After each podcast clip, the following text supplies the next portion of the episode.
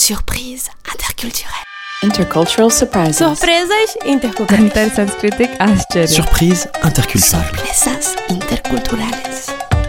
Bonjour et bienvenue dans Surprise interculturelle, le podcast qui vous fait voyager et mieux comprendre les cultures du monde. Je suis Charlotte Courtois, conférencière en diversité culturelle et fondatrice de l'ONG Constellatio. Je vous propose de vous raconter des histoires et anecdotes de voyage où j'ai été surprise par des réactions ou des coutumes d'ici et d'ailleurs. Le but? Découvrir ensemble ce qui est à la base de ces surprises pour savoir comment décoder, comment réagir et comment anticiper tout ça. Allez, je vous laisse découvrir l'épisode du jour. Bonne écoute L'anecdote que je vais vous raconter aujourd'hui se passe au Liban, où je me suis demandé deux secondes si je n'étais pas de l'autre côté du monde. Oh là là, le Liban. Mais quelle aventure quand même. J'y suis allée la première fois en 2019 pour mener le projet Orsino de mon ONG Constellatio. Pour ceux qui ne découvrent le podcast que maintenant, en deux mots, Constellatio éduque les enfants et les adolescents à la paix et au dialogue entre les cultures. Le projet Orsino aborde ces questions sous l'angle culinaire. J'étais donc partie à Beyrouth pour découvrir la beauté de la cuisine libanaise avec l'aide des élèves de l'école des trois docteurs. Je ne sais même pas par où commencer. Moi qui croyais que je n'aimais pas le houmous, bon, en fait, je n'aimais pas l'ersatz de houmous que l'on trouve en supermarché en France et le taboulé, qui n'a tellement rien à voir avec ce qu'on vend sous ce nom en France. Une sorte de salade de persil, tomates, citron et un peu de boulgour. Un délice. Le shishtaouk, les manouchés, le zaatar, le toum, le hawarma. Oh, J'en salive. Bon, désolé, je me suis égarée. En fait, le plus beau du Liban, ce sont les Libanais. Quel bonheur d'être accueillis à bras ouverts par des personnes qui n'ont qu'une envie, vous partager leur culture avec générosité. Et puis, il faut dire que je ne suis pas allée au Liban n'importe quand, et ça a participé à créer des liens particulièrement forts sur place. Pour tout vous dire, je suis arrivée le mardi 15 octobre, 2019 donc. Ceux qui connaissent un peu le Liban savent déjà où je veux en venir. Deux jours après, à minuit, j'allais chercher Jojo à l'aéroport, l'ancienne présidente de Constellatio et une grande amie de ma famille, qui venait me donner un coup de main pour notre projet. J'allais la chercher en taxi, slalomant entre les poubelles brûlées, les barrages improvisés et les manifestants parce qu'en fait, la révolution commençait. C'était incroyable de vivre ça avec les Libanais. À ce moment-là, le mouvement était plein de joie et d'espoir. Il fallait voir ça. C'était comme un immense festival dans la rue. Il y avait des musiciens et des DJ qui jouaient en live, des marchands de nourriture, des gens qui dansaient le dabke, la danse traditionnelle, des jeunes femmes qui distribuaient des fleurs aux militaires.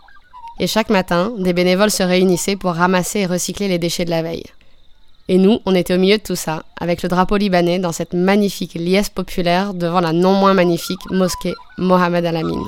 Ce séjour au Liban, je m'en souviendrai toute ma vie.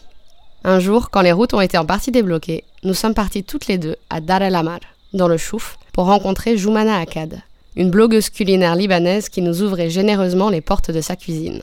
Je vous mets le lien vers son blog en description de l'épisode, franchement, ça donne l'eau à la bouche. Le bus pour aller là-bas nous déposait à une petite trotte de chez elle. Elle a donc envoyé un chauffeur pour nous récupérer. Et nous voilà, Jojo et moi, toutes les deux marchant sur une route un peu au milieu de nulle part pour trouver un endroit où il n'aurait pas trop de mal à nous repérer. On finit par se retrouver devant un magasin de fleurs et on décide d'attendre là. Et assez rapidement, la fleuriste en sort et nous invite par des gestes à entrer et nous mettre à l'ombre. Elle ne parlait pas un mot d'anglais, ni de français d'ailleurs. Elle était avec sa fille en train de boire quelque chose que je reconnais direct. Du maté. Vous devez prendre une tasse de thé. Ah oui, oui, une tasse de thé, du bon thé bien préparé. Avec le plus grand plaisir. J'étais stupéfaite. Je ne sais pas si vous savez tout ce que c'est.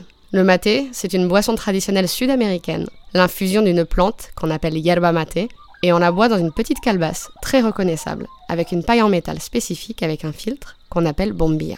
Et là, non seulement elle buvait du maté, mais en plus elle le buvait dans le même récipient qu'en Amérique du Sud. Je n'en revenais pas que ces femmes, manifestement pas des grandes voyageuses, se trouvent là, à boire tout à fait normalement du maté au milieu du chouf libanais. Eh bien, il s'avère qu'a priori, l'arrivée du maté au Moyen-Orient serait due à la première vague migratoire libanaise, mais aussi syrienne, vers l'Argentine, dès 1850. C'est comme ça que les Libanais et les Syriens auraient fini par ramener ce produit et cette pratique au pays lors des grandes vagues de retour au Moyen-Orient dans les années 1970. Pourquoi je vous parle de tout ça? Tout simplement pour vous rappeler à quel point les échanges entre les peuples sont fascinants. Je vous en ai déjà parlé, chaque culture est le résultat de multiples évolutions. Et c'est ça qui est incroyable. Certaines parties de nos identités et de nos coutumes n'ont parfois été créées ou apportées que récemment. Par exemple, la tartiflette n'a été inventée que dans les années 80. Et pourtant, on a l'impression que ça fait partie de la culture française depuis toujours. Et le thé à la menthe marocain, eh ben, le thé vient de l'Himalaya à l'origine, et il a été offert à la cour marocaine par des ambassadeurs anglais. Quand vous êtes à l'étranger, vous avez la chance unique de pouvoir voir le pays avec un œil neuf. Si vous prenez le temps d'observer, de vraiment observer, sans jugement, sans a priori, juste avec curiosité, vous découvrirez des éléments insoupçonnés de la culture locale. Et ça vous apportera sûrement des éléments d'information sur l'histoire du pays. Et peut-être que ça vous amènera à découvrir votre propre culture un peu différemment, qui sait. Qu'est-ce que ça vous inspire, mon anecdote du jour? Moi, ça m'amène à me demander ce qui, dans nos cultures françaises, vient de l'étranger au départ. Par exemple, le riolet. On est d'accord, on n'a quand même pas beaucoup de rizières en Bretagne. Et puis il existe du riolet dans tellement de pays que je me demande si ça a été inventé dans plusieurs endroits indépendamment, un peu par hasard, ou si ça a été transmis d'un pays à l'autre. Un jour, je prendrai le temps de faire des recherches là-dessus. Bref, soyez à l'écoute, posez et posez-vous des questions. Je suis curieuse d'avoir vos retours sur les questions que vous vous poserez et sur les découvertes que vous ferez. N'hésitez pas à venir me les raconter sur Insta ou sur LinkedIn. Je vous donne rendez-vous dans deux semaines pour vous raconter une anecdote qui m'est arrivée en Italie. À très vite. Merci d'avoir écouté cet épisode jusqu'au bout. Si vous avez aimé, abonnez-vous et laissez-moi 5 étoiles et un commentaire sur votre plateforme d'écoute préférée. En ce début d'année, je vous invite à soutenir l'ONG Constellatio dont je suis fondatrice, qui éduque les enfants à la paix et au dialogue entre les cultures depuis plus de 12 ans. Découvrez ce que nous faisons et faites un don sur le lien dans la description de cet épisode. Contrairement à beaucoup de plus grosses ONG, votre don ne se noie pas dans la masse. Chaque soutien a un impact vraiment concret pour nous et vous avez une relation directe et humaine avec notre équipe. Et si vous êtes une entreprise, rejoignez le cercle de nos mécènes.